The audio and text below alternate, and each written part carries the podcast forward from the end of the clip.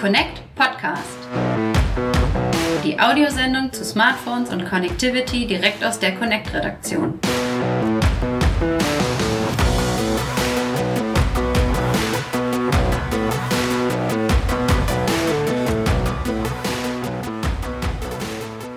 Hallo liebe Hörer und herzlich willkommen zu einer neuen Ausgabe des Connect Podcast. Folge Nummer 9 ist es und heute geht es um die Zukunft. Dafür begrüße ich meinen lieben Kollegen Lennart Holtkemper von der Connect. Hallo. Und meine Wenigkeit Steve Buchter ist für Sie am Mikrofon und wir möchten sprechen über 5G.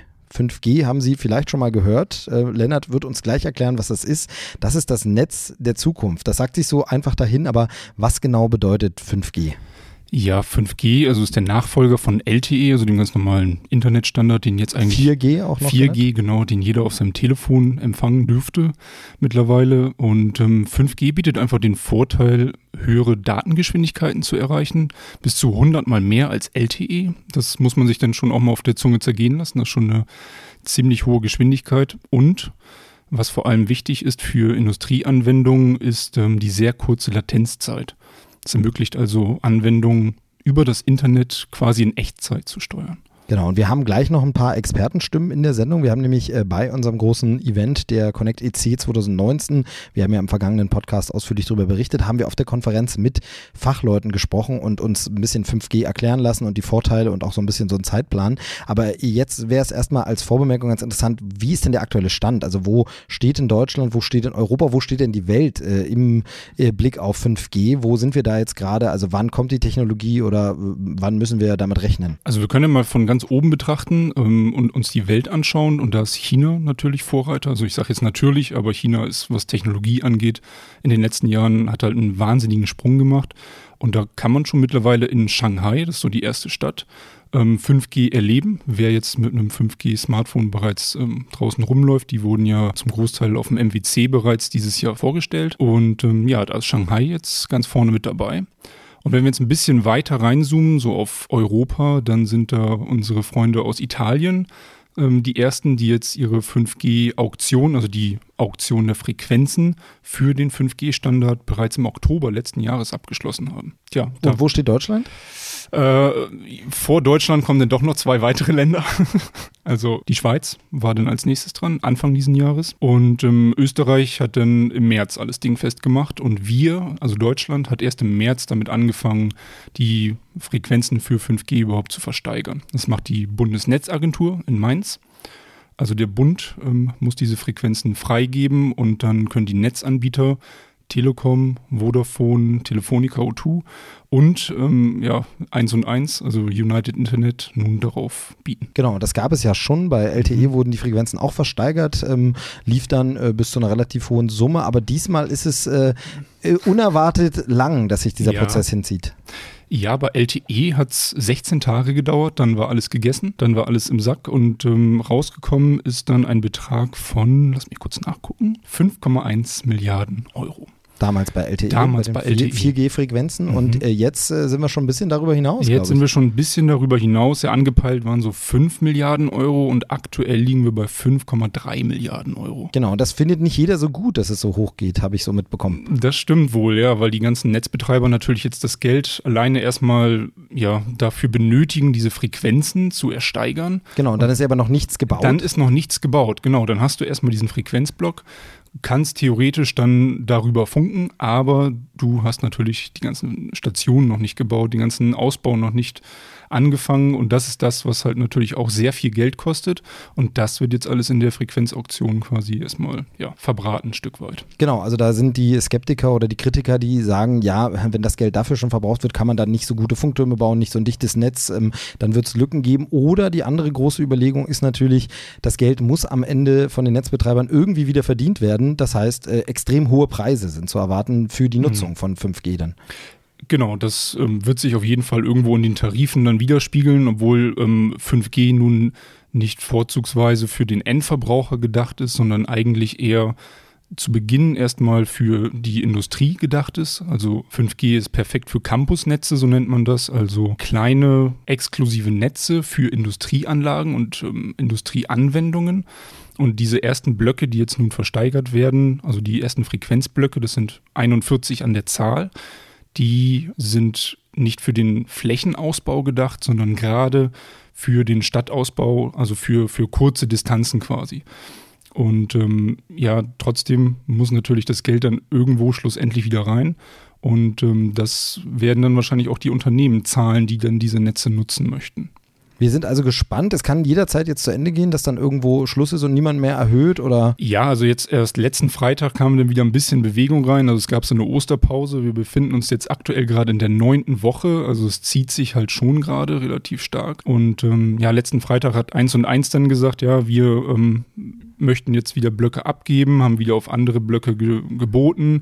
Und da geht es jetzt eigentlich nur noch um Blöcke im 3,6 Gigahertz Band. Da geht es jetzt wirklich so um 10 Megahertz Blöcke, wo dann jetzt halt wieder das Verfahren so ein bisschen ähm, ja, ausgebrochen ist und jeder möchte halt möglichst viele zusammenhängende Blöcke ersteigern, was dann schlussendlich im Ausbau die Qualität erhöht und auch die Kosten senkt im Ausbau. Deswegen ist denen das gerade so wichtig, halt möglichst viele zusammenhängende Blöcke zu ersteigern. Genau, und es geht jetzt im Grunde so lang, bis dann irgendjemand sagt, okay, wir sind raus, wir bieten nicht mehr mit, äh, ihr habt den Zuschlag ähm, und das äh, weiß man einfach nicht, wie lange das noch so gehen soll. Also bis der Letzte sagt, okay, ich will nicht mehr, ich kann nicht mehr, ich möchte, dass es jetzt aber vorbei ist, dann äh, ja, ist Ende. Gut, dann schauen wir mal, wie es weitergeht. Äh, auf connect.de und natürlich im Heft äh, berichten wir ausführlich darüber, wie sich das Ganze weiterentwickelt oder eben, wenn es dann abgeschlossen ist, dann gibt es dann auch große Artikel und Informationen dazu, dass wir sagen, so sieht es jetzt aus, der und der hat ersteigert die Frequenzen. Aber heute wollen wir ein bisschen wirklich in die Zukunft blicken und ein bisschen gucken, was wird 5G bringen. Und wie gesagt, da haben wir Interviews mit Experten geführt äh, auf unserer Veranstaltung. Und das ist zum einen Antje Williams von der Telekom. Mit ihr habe ich ein bisschen darüber gesprochen, was äh, 5G überhaupt ist. Das habe ich alle unsere Experten so ein bisschen einleitend gefragt. Und dann, was bringt die Technik konkret dem Endverbraucher? Das kann sie als Netzbetreiberin natürlich äh, auch nochmal gut erklären. Mhm. Warum ist man interessiert daran? Was kann man da machen? Und eben, wo geht es über die Industrie hinaus? Als zweites Interview hören wir Markus Turan von der Telefonica, also nochmal ein äh, Netzbetreiber. Er thematisiert auch so ein bisschen die Grenzen der Technik. Also er sagt eben auch, äh, was kann 5G nicht oder mhm. was brauchen wir uns nicht davon erwarten, wo man dann eben auch in einem anderen Licht vielleicht nochmal sieht, hm, sind diese Summen denn gerechtfertigt und so sinnvoll? Und dann haben wir noch einen Experten aus der Forschung und Entwicklung quasi. Das ist der Professor Gerhard Fettweis von der Technischen Universität Dresden, der da am 5G Lab arbeitet und der uns ein bisschen erklärt, ja, das ist Stand der Forschung, dahin geht's und das ist auch der Ausblick in der Zukunft, was vielleicht nach 5G kommt, wenn denn da was kommt. Und äh, alle habe ich auch so ein bisschen nach jeweils der zeitlichen Einschätzung gefragt. Also was denken Sie, wann ist das Ganze fertig? Wann haben wir das äh, verfügbar wirklich im Alltag und so? Und ich würde sagen, diese drei Interviews hören wir uns jetzt einfach mal direkt am Stück an. Wie gesagt, aufgenommen bei unserer Konferenz. Deshalb ist der Ton auch, man hört es so ein bisschen, dass im Hintergrund Konferenztreiben ist, aber äh, man versteht sie wunderbar. Und ich denke, das sind sehr, sehr aufschlussreiche Gespräche. Die würde ich sagen, äh, spielen wir an der Stelle einfach mal ab. Mein Name ist Antje Williams. Ich bin Senior Vice President bei der Deutschen Telekom zuständig für 5G Campusnetze. Ich erkläre dann auch noch gleich, was das ist. Ja, also sehr schön, dass Sie sich Zeit nehmen hier für unsere kleine lauschige Podcast-Ecke, ähm, um den Leuten da draußen ein bisschen nahezubringen, was wir hier eigentlich machen, was hier diskutiert wird, was hier besprochen wird. Sie haben im Vorgespräch schon gesagt, ja, es ist ein bisschen äh, Business trocken, aber wie können wir es denn runterbrechen? Was, worum geht es denn in Ihrem Job oder in Ihrem Themengebiet? Mhm. Grundsätzlich geht es äh, um 5G. Ähm, 5G, der neue Mobilfunkstandard, ähm, der typischerweise in verschiedenen Schritten standardisiert wird. Was wir im Moment haben, ist, dass eine Technik standardisiert worden ist. Und wir haben im Moment in Deutschland eine Frequenzauktion laufen, die noch im Gange ist.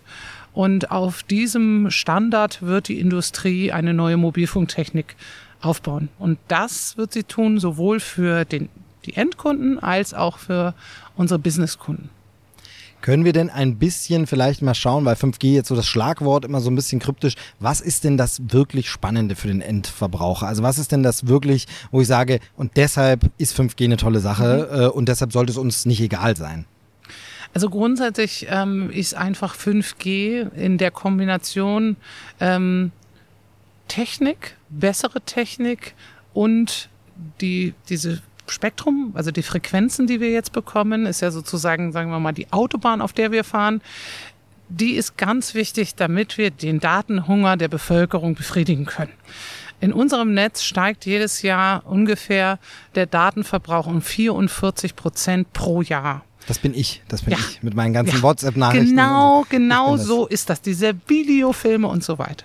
Die werden nicht abnehmen und deswegen braucht man eine Antwort darauf als Mobilfunkunternehmen, um diesen Hunger zu befriedigen. Das Spannende an der 5G-Technik ist, sie kann diesen Hunger befriedigen, aber sie kann noch mehr. Und zwar geht es da zum ersten Mal um solche Sachen wie sogenannte Latenzen. Das ist die Reaktionszeit des Netzes. Das heißt, wenn ich drücke auf einen Knopf äh, beim Internet, wie schnell wird eine Reaktion im Internet erfolgen? Und das wiederum ist bei einer normalen Videonutzung zum Beispiel relativ egal. Aber für Gaming ist das ein ganz großes Thema, weil ähm, die Reaktionszeiten der Gamer wichtig sind, ob man ein Spiel gewinnen kann oder Richtig, nicht. richtig. Und wenn dann natürlich ähm, der eine andere Latenzzeiten hat als andere, wäre das auch sehr unfair, was natürlich typischerweise bei Spielen nicht schön ist, wenn das Regime unfair ist. Ganz ehrlich, ich glaube nur deshalb verliere ich oft bei Spielen Ja. online und das Ja. wird sich dann ändern. Ja, mit 5G total, endlich total. da. Endlich Genau. haben wir die Latenz und dann können wir gewinnen.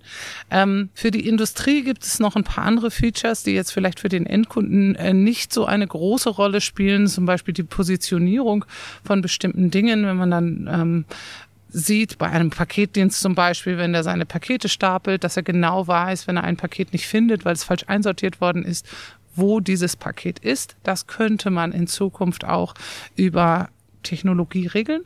Und ähm, das, das wären einfach Anwendungsfälle, die Industrie braucht oder extrem viel Daten in einer sehr kurzen Spann, also Zeitspanne. Ja. Das klingt alles super. Aber äh, was ist daran denn so kompliziert, dass es jetzt so ein bisschen dauert? Also wie muss ich mir das vorstellen? Wo sind denn da die Schwierigkeiten jetzt auch für Sie als Unternehmen, das umzusetzen? Warum haben wir das nicht schon? wenn man mal Dauer äh, relativ betrachtet, würde Ja. ich mal sagen, der äh, 5G-Standard äh, extrem schnell gewesen ist.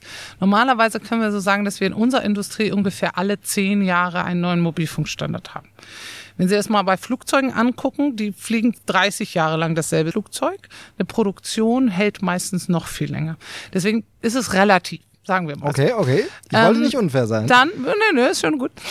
Dann ist es auch so, dass man jetzt bei 5G zum Beispiel im Verhältnis, wenn man das jetzt zu Vorgänger Mobilfunkstandards äh, sieht, dass die Standardisierung muss ja weltweit erfolgen. Wenn man sich das mal überlegt, da sitzen also Leute aus China, aus Amerika, aus Europa zusammen, aus Afrika natürlich auch und definieren, wie ein Standard aussehen soll. Und die müssen sich einigen. Wenn sie sich nämlich nicht einigen, funktioniert das Handy in den USA nicht. Das hatten wir früher mal. Bei 2G war nicht Richtig, so gut, ja, ja, ja. Das heißt, wir müssen dafür sorgen, dass weltweit derselbe Standard ist. Und dieser Standardisierungsprozess dauert normalerweise so ungefähr zwei Jahre. Man hat das in 5G relativ schnell hinbekommen, dass man sich auf zumindest mal auf einen Teil in der Standardisierung einigen konnte. Und das war schon eine große Leistung. Auf diese sozusagen Basis bauen jetzt alle weltweit auf. Ja, also wenn Sie sagen, es ist schon relativ schnell, was reden wir denn jetzt von, von welchem Zeitfenster reden wir denn? Also sind wir in fünf Jahren, dann haben wir das alle? Ist es dann Standard oder eher noch zehn Jahre oder nur so in etwa? Natürlich jetzt ohne ein Datum, äh, wir wissen nicht, wann es losgeht, aber so in etwa. Ja, aber so die Tendenz ist eigentlich so, dass die Endgeräte, die ersten Endgeräte noch ähm, ganz frisch, die diejenigen, die sich das dann äh, leisten wollen, werden sicherlich Ende diesen Jahres rauskommen. Ähm, der Netzaufbau wird sukzessive erfolgen. Das hängt auch davon ab, wann die Frequenzauktionen in den einzelnen Ländern stattfinden. Wie gesagt, in Deutschland finden sie jetzt statt. In anderen Ländern kommen sie ein bisschen danach. Österreich war schon. Und ähm, ich gehe davon aus, dass man erste Inseln von 5G haben wird im kommenden Jahr schon. Die gute Nachricht ist, es ist nicht schlimm, dass das nur Inseln sein werden, weil 4G mit 5G in Kombination funktioniert. Das heißt, der, ich habe keinen Abbruch, nur weil ich kein 5G habe, sondern ich werde dann einfach 4G haben anstatt 5G und habe dann trotzdem mein komplettes normales Netz. Und dann ist Schluss mit 5G? Also werden wir dann nochmal was anderes brauchen oder kommt dann irgendwann 6G? 5G wird sich immer weiterentwickeln. Wie das dann marketingmäßig bezeichnet werden wird, ist eine andere Frage. Es gibt Professoren aus Dresden, die sagen, es gibt kein 6G. Warum? Weil im Endeffekt schon heute die Tendenz ist, dass man nicht mehr, früher hat man eine Box gekauft und ähm, hat eine Antenne gekauft, hat sie zusammengebracht und wenn man einen neuen Standard brauchte, musste man die Box austauschen und die Antenne austauschen. Je mehr ich in Software verlagere, desto flexibler bin ich natürlich einzelne Features einzuspielen, desto weniger habe ich aber sozusagen diese Ausbaubarriere mhm. und könnte also theoretisch einen 5G-Standard immer weiterentwickeln. Ich bin mir allerdings sicher, dass wir in zehn Jahren über 6G sprechen werden. Es bleibt also spannend, sehr, sehr schön. Und dafür machen wir diese Veranstaltung. Hier hatten Sie schon ein bisschen Zeit, ein bisschen rumzuschauen. Ja, ich war schon ganz äh, unten bei den, äh, bei den Ausstellungen und so. Das ist alles äh, sehr, sehr gut gemacht. Ganz Sehr toll. gut, danke. Das werde ich weiterreichen, beziehungsweise das hören natürlich die Verantwortlichen äh, vom Orga-Team auch. Ich bedanke mich, dass Sie Zeit hatten, ganz kurz da Ihre Sichtweise zu schildern und hoffe, Sie äh, haben hier noch eine gute Zeit und vielleicht noch ein paar gute Gespräche, so ein bisschen vernetzen, denn äh, das ist ja das Motto. Also vielen, vielen Dank für das Gespräch und äh, bis äh, auf ein nächstes Mal. Dann vielleicht, also spätestens in zehn Jahren zu 6G sprechen wir uns dann wieder. Danke. danke. Tschüss. Mein Name ist Markus Thurand. Ich bin äh, verantwortlich bei der Telefonica für den gesamten Netz-Rollout. Also jede Station, die halt irgendwo von der Telefonica in Deutschland gebaut wird, läuft durch die Hände meiner Leute und wir gucken, dass die Sachen gebaut werden, in Betrieb genommen werden. 5G, was bedeutet das für Deutschland? Ähm, kann man das, kann man wahrscheinlich schwer zusammendampfen, aber können Sie vielleicht für uns äh, eine Kurzzusammenfassung geben? Was ist denn so das Wichtige an 5G? Das Wichtige an 5G ist erstmal zu verstehen, dass 5G jetzt nicht unbedingt der Allheilsbringer ist. Manchmal hat man das Gefühl, dass 5G mittlerweile Krankheiten heilen kann. Kann es äh, nicht? Das kann es leider noch bin nicht. Bin enttäuscht.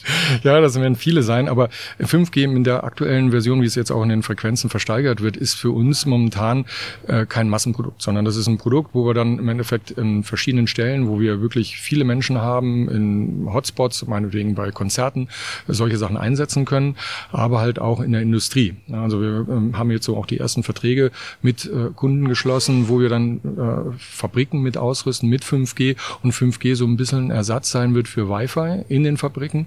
Und die äh, sehen das halt jetzt momentan so ein bisschen in die Zukunft gerichtet als eine neue Technologie, die ihnen die Produktionsstraßen sicherer, besser und schneller machen kann. Und da müssen wir jetzt gucken, wie wir mit den Kunden auch vorankommen. Ist genauso für die Kunden eine neue Technologie, wie es für uns auch ist. Und äh, wir fangen jetzt an und werden dort eine Evolution erleben und keine Revolution, wie vielleicht der eine oder andere das momentan sieht. Genau, da sprechen Sie schon was an. Evolution, was müssen wir denn da so rechnen? Wie lange wird das alles so dauern? Also wann wird es denn Standard für uns alle sein? Mhm. Also die ersten Implementierungen sehen wir dieses Jahr. Also in der Industrie, wenn man denn die ersten Werke sehen, Mitte des Jahres, äh, zweite Hälfte des Jahres wird es dort losgehen. Das werden aber aus meiner Sicht so die ersten sanften Schritte sein, mal auszuprobieren, was geht dort. Äh, Im Laufe des nächsten Jahres werden wir wahrscheinlich dann halt auch im Massenprodukt die ersten Endgeräte sehen, in größeren Stückzahlen, die dann auch wirklich 5G unterstützen. Wir haben ja auch gesehen, dass Apple jetzt mittlerweile mit Qualcomm da unterschrieben hat und ich gehe mal davon aus, dass halt im September, wie es immer so schön bei Apple ist, die neuesten Geräte dann rauskommen und dann halt auch 5G unterstützen und dann kommt so langsam das ganze Thema dort ins Laufen. Äh, für den Endkunden Ganz ehrlich gesagt, der kann kein äh, YouTube-Video schneller gucken oder noch größere Auflösung auf den Endgeräten, die jetzt da sind. Das machen unsere Augen gar nicht mit. Der wird das momentan äh, nicht unbedingt direkt merken, weil das Einzige, was sich ändert, ist halt irgendwo das Logo im Display. Da steht statt 4G steht dann 5G drin. Ähm, aber äh, es ist einfach nur so, dass wir ihm mehr Kapazitäten zur Verfügung stellen können. Über die Zeit hinweg, denke ich mal, wird dann die Industrie und auch die äh, Consumer-Gesellschaft lernen, was kann man damit anfangen. Ich habe viele Sachen gesehen mit Augmented Reality. Es gibt jetzt mal meinetwegen auch die Überlegung, dass man äh, die Endgeräte teilweise in die Cloud verlagert, mit anderen Worten, dass das Endgerät nur noch ein Display ist. Und da braucht man sehr kurze Latenzzeiten, die dann halt irgendwo mal für den Kunden zur Verfügung gestellt werden müssen.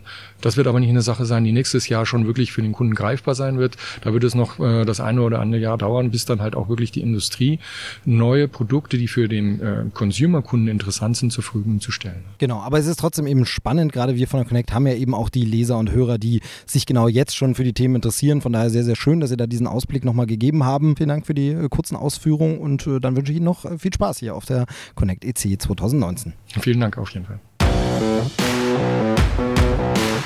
Mein Name ist Gerhard Wettweis. Ich leite den Vodafone Stiftungslehrstuhl hier an der TU Dresden. Und als solcher bin ich auch Teil des 5G Labs Germany, das wir hier in Dresden zusammengebaut haben mit 22 Professoren.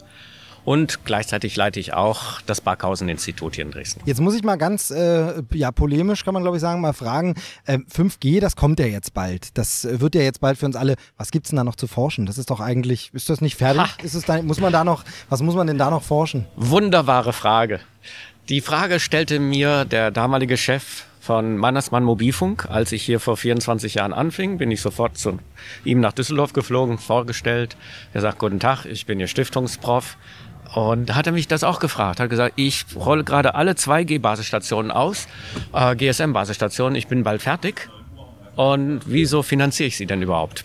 Und was war die Antwort? Da habe ich gesagt, meine Forschung zielt darauf hin, so tolle Ideen zu entwickeln, dass sie die möglichst schnell wieder rausruppen müssen.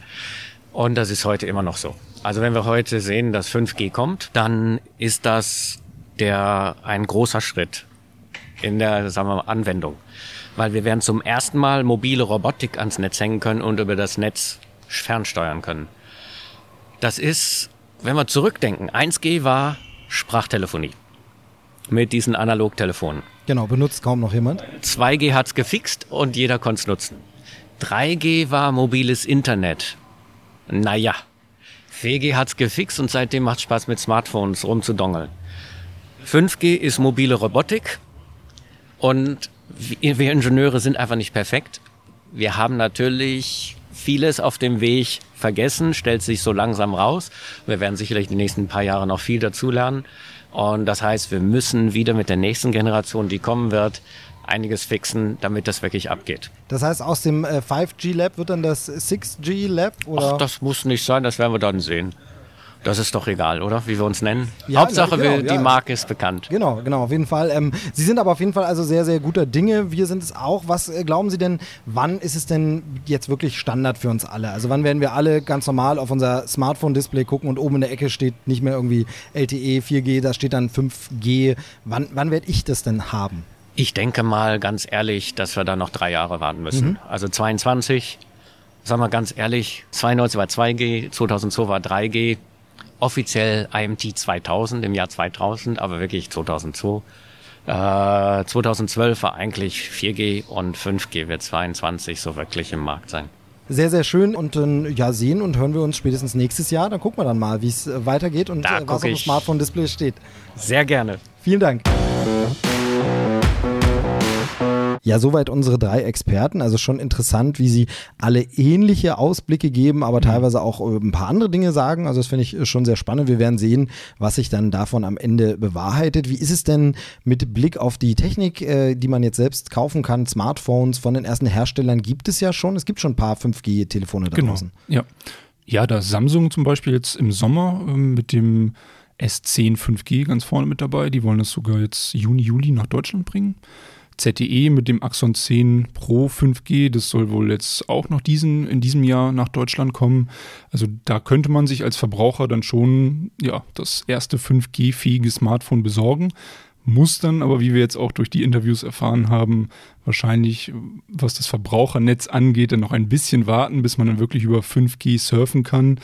Ähm, wo ich immer noch, ja, denke, also die Vorteile, spüre ich die jetzt wirklich? Habe ich da jetzt wirklich einen Vorteil von, wenn ich einen 5G-Vertrag habe, der sicherlich dann auch später sehr, sehr teuer sein wird? Ja, also aus meiner Sicht ist 5G auf dem Smartphone noch nicht so relevant, dass man sich jetzt unbedingt in diesem Jahr noch ein Gerät kaufen muss. Genau, also man kann sich vielleicht auf einer Messe mal anschauen. Ja. Äh, das, äh, die Modelle Huawei ist da ja auch mit vorn dabei. Genau. Da kann man sicherlich mal gucken. Oder wenn man viel vielleicht reist in den Ländern, wo 5G schon ein Stück weiter ist, aber auch das haben wir ja schon gesagt, sind gar nicht so viele. Also tatsächlich können wir da sagen, muss man jetzt beim Kauf des Smartphones noch nicht berücksichtigen, ob das Gerät 5G unterstützt oder nicht. Ich glaube, da kann man tatsächlich noch eine Generation abwarten. Garten. Genau, das kann man sich noch ein bisschen angucken. So, ja, dann haben wir 5G behandelt. Der Blick in die Zukunft ist abgeschlossen. Wir blicken auf die nächste Sendung, ähm, bei der wir noch nicht wissen, was passieren wird. Schauen wir einfach mal. Und äh, deshalb an dieser Stelle an unsere Hörer nochmal der Aufruf, äh, melden Sie sich gern. Äh, podcast.connect.de ist die E-Mail-Adresse und schreiben Sie auch mal ein Thema, über das Sie gern mehr hören möchten, wo wir vielleicht mal mit Rat und Tat zur Seite stehen sollen, ein paar Fragen beantworten oder wo wir einfach mal erklären, Dinge erklären sollen, äh, beschreiben, helfen. Äh, immer gern schreiben. Ansonsten äh, Rezensionen hinterlassen zum Podcast, gern auch bei iTunes und den gängigen Podcast-Portalen, würden wir uns freuen. Jo. Und damit sagen wir Tschüss, bis zum nächsten Mal. Dann äh, noch nicht mit 5G. Tschüss, Lennart. Ciao, Steve.